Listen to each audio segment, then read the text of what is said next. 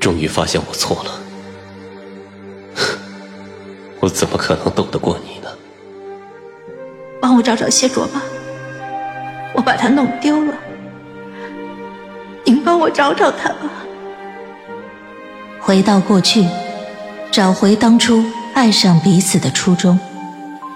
欢迎您收听精品仙侠剧《和离》，演播：一颗小青藤，司徒小魏，后期制作：咕咚。第一百二十五集，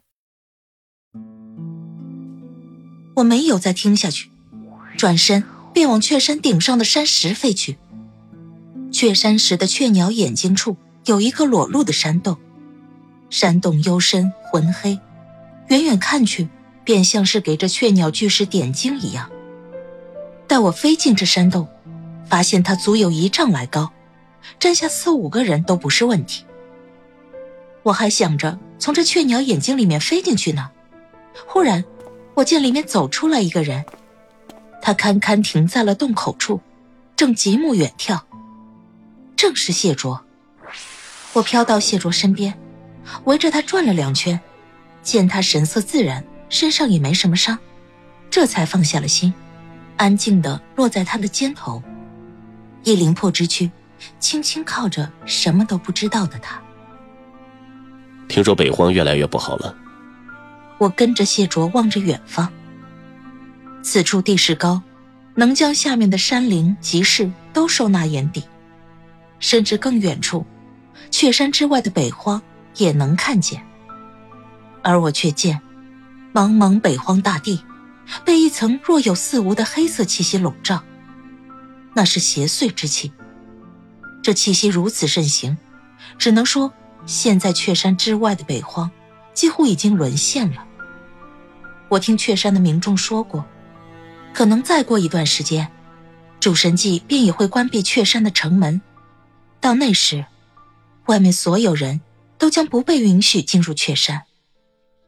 主神祭或许是想，若以他之力守不住北荒，至少守住雀山。而我却可悲的知晓，雀山。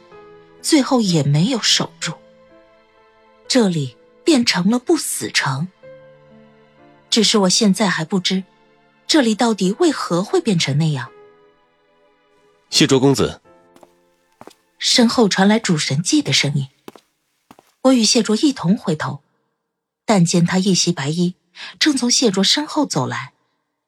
他缓步走到了谢卓身边，谢卓对主神祭微微点了下头。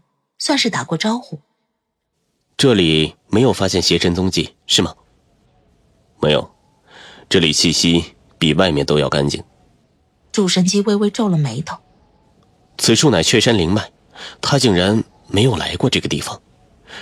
如此形势，倒让我有些看不穿他这次到底要什么了。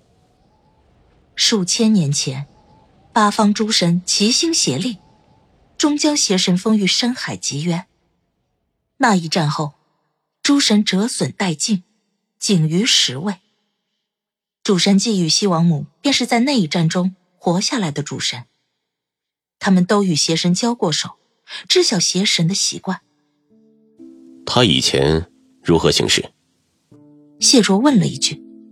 杀主神，断灵脉。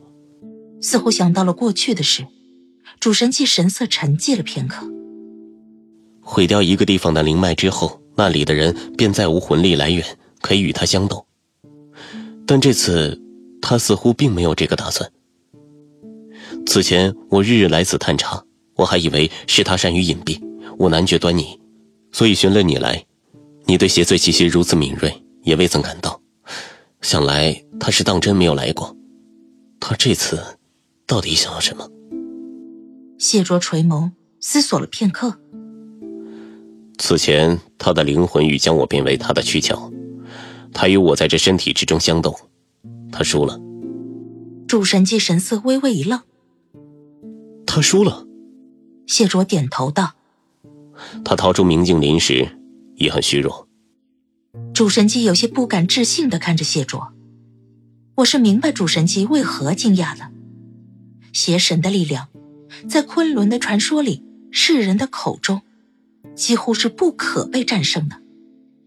此前，诸神与邪神相战，也不过是封印他于极渊，而今，邪神灵魄被重新召回，哪怕只是一个灵魄，他应当也强于这世上所有的灵魄。但谢卓却说，邪神输了。在一个被邪神造出来的躯壳里，邪神与谢卓的灵魄相争，邪神却输了，变得虚弱，狼狈逃出。方才我探灵脉便知，雀山灵脉强大，他如今恐怕没有办法来断这灵脉，而且，谢卓看向远方，漆黑的眼瞳里映出了外面的天色。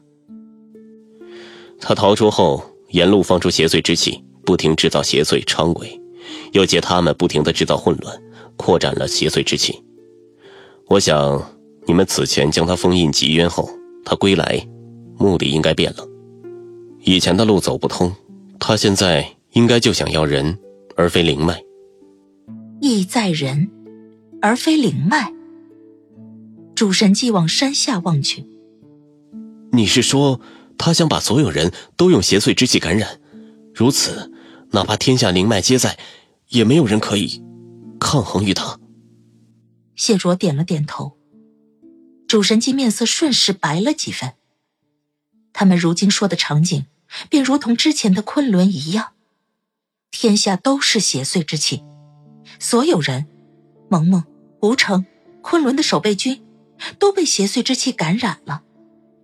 剩余的主神们在昆仑之巅欲吸纳天下邪祟之气，但失败了。我来这边之前的那个时空，可以说已经被邪神占领了。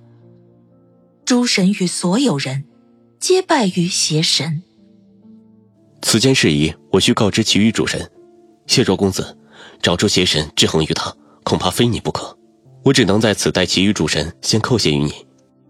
不用谢我。这是我本来就要做的事。谢卓说着，转身离开，主神祭却又在他身后开了口：“公子。”谢卓脚步微顿，回头看他。洞口逆光处，主神祭站在那方，身上似有神光。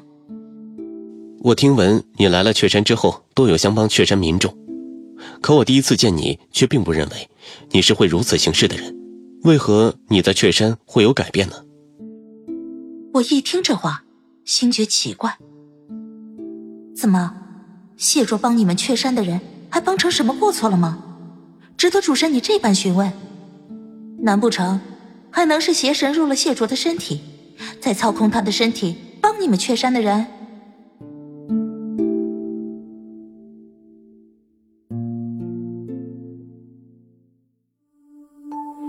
亲爱的听众朋友，本集已播讲完毕，感谢您的收听，欢迎订阅，我们精彩继续。